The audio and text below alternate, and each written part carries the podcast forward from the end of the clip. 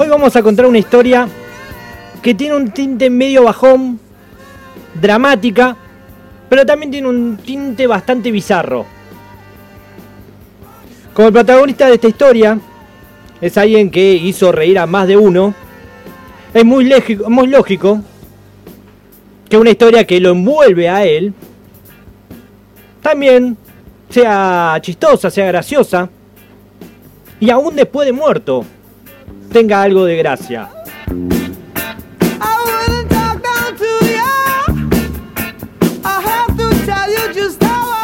Uno de los más grandes cómicos que vio la historia fue sin ningún lugar a dudas Carlito Chaplin, ¿no? Lo decimos en castellano porque en inglés no me sale tan bien. Carlitos Chaplin queda muy bien.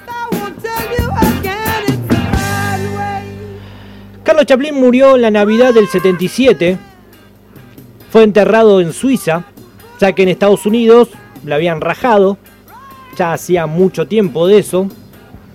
Y por más que luego le dieron un Oscar honorífico, lo echaron sin más problemas se lo dieron. Chaplin mucho no le importó, por supuesto, estaba bastante enojado.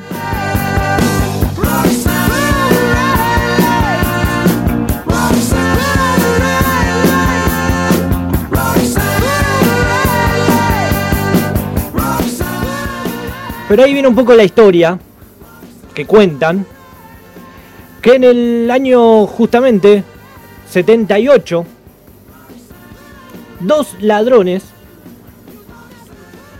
dos ladrones, dos jóvenes en ese momento, que eran mecánicos, un polaco de 24 años llamado Roman Guardas y un búlgaro llamado Gancho Ganev de 38 años, un poquito más grande, fueron los ideólogos de arrebatar el cadáver para pedir rescate. Sí, así como escuchás. Agarraron la tumba de Carlisto Chaplin y se robaron el cadáver. Imaginándote, solo imaginándote, pero el amor se escapa aunque yo te mienta. Yo estaba buscándote, sola aquí esperándote y tú mirándome sin hablar. Claro, a ver, estos dos malhechores creían, suponían que si secuestraban el cadáver de Chaplin podían hacer caja.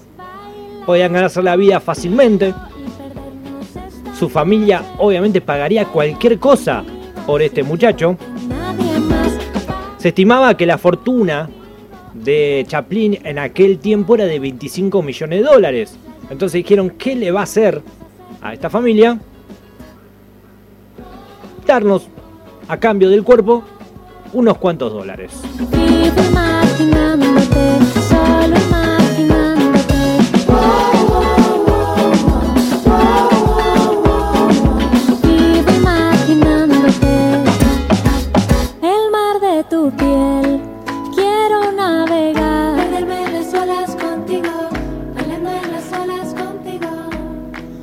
Los delincuentes, y ahí viene un poquito la historia, levantaron el cadáver y no se tomaron el trabajo ni siquiera de tapar el pozo. ¿eh? Se fueron, dejaron todo, todo marcado. La cuestión es que dejaron pasar un par de días, por supuesto, porque imagínense toda la conmoción que generó que faltase el cuerpo de Chaplin en su momento de apogeo, cuando todavía las noticias estaban muy calientes con respecto a su deceso. Cuando sacaron el cadáver, dejaron pasar unos días, que todo se enfríe.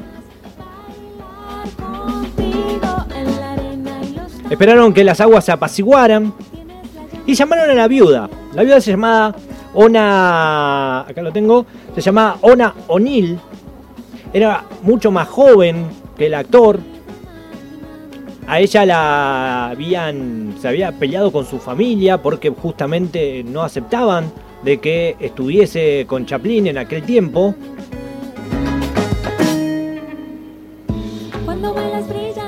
Ella fue la última esposa de Chaplin y la llamaron, como hace todo malhechor que quiere obviamente eh, extorsionar a la familia. Dice, hola, buenas noches, ¿cómo le va? Nosotros tenemos al cadáver de su marido, queremos 600 mil dólares.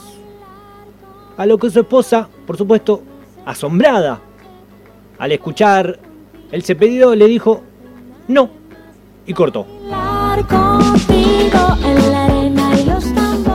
Pagar por un cadáver, mi marido lo hubiese tomado como algo irónico o risueño. Él me hubiera recomendado no pagarle. Y cortó la llamada.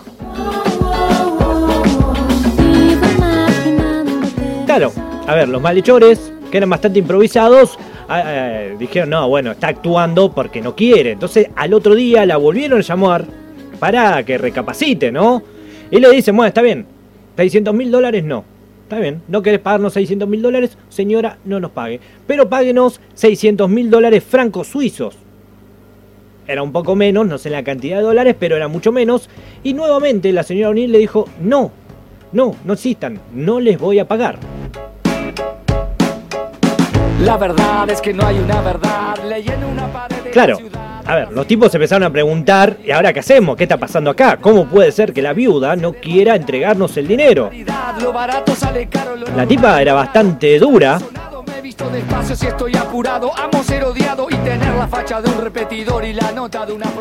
Porque, a ver, la mina tenía una, una historia de vida dura, estaba con un hombre que era 40 años mayor que él, se peleó con la familia y ahora le están pidiendo unos malhechores plata para que devolver el cadáver.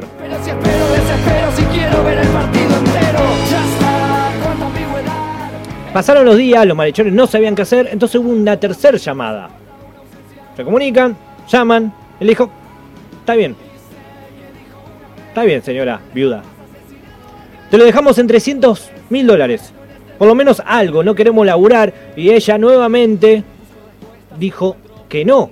De ninguna forma le va a entregar dinero a estos malhechores. Y no hay contradicción, dije que me equivocaría y como me equivoqué tuve razón. La cuestión es que estos dos tipos, que no eran muy avispados por lo visto, pero lo más gracioso es que el tiempo fue pasando. A todo esto el tiempo pasaba, ya el cuerpo, eh, obviamente, mm, las noticias ya no estaban eh, dentro de los primeros lugares. Y con el tiempo van pasando cosas alrededor también.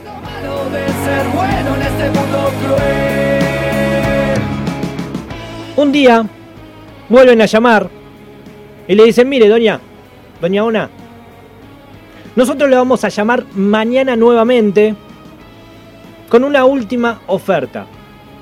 Así que recapacite usted Tome conciencia, es el cuerpo de Carlitos Chaplin. Usted no me puede decir que no. Así que recapacite, nosotros mañana, más o menos a esta hora, nos vamos a estar comunicando con usted para que usted nos dé una respuesta.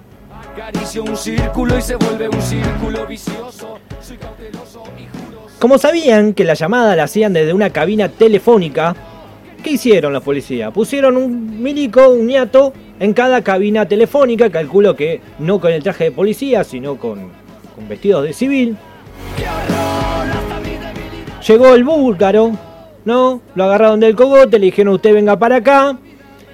Y cuando el búlgaro cayó, obviamente también cayó el polaco. Después de unas arduas negociaciones en que decían dónde está el cuerpo, porque lo importante era, a todo esto, dónde está el cuerpo.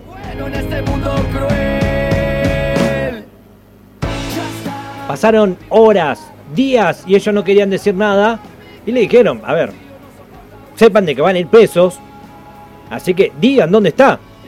Pero ¿dónde está el cadáver? Y a lo que ellos, luego de un tiempo de decir, bueno, está bien, nos están apurando, vamos a ir presos, la verdad que esto no está bueno, no estamos pasándola bien, el cadáver está en un maizal.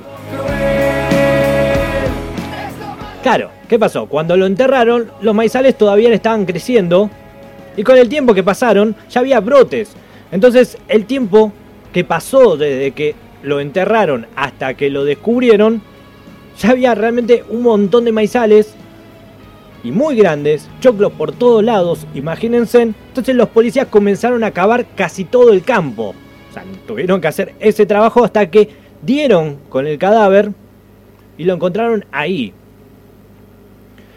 Después de excavar justamente todo este la mitad del campo, encontraron al bueno de Carlitos Lo devolvieron a su tumba original, la taparon con concreto y tierra, cosa de que a nadie se le ocurra robarlo nuevamente, por supuesto. Me gustaría vestir mejor. Arrepentido, los roba cadáveres. Llevaron a, eh, llamaron a la señora O'Neill. En verdad le mandaron una carta.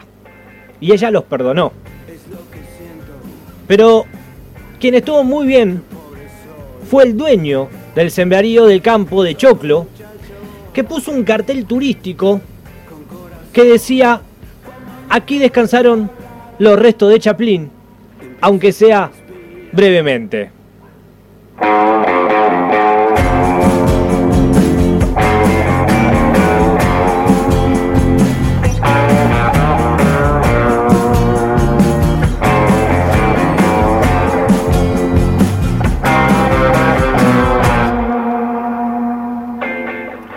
Así termina la historia de este bueno de Carlitos.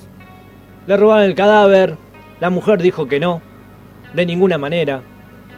Dos holgazanes que no tenían muchas luces, quisieron salvarse para siempre y no trabajar nunca más.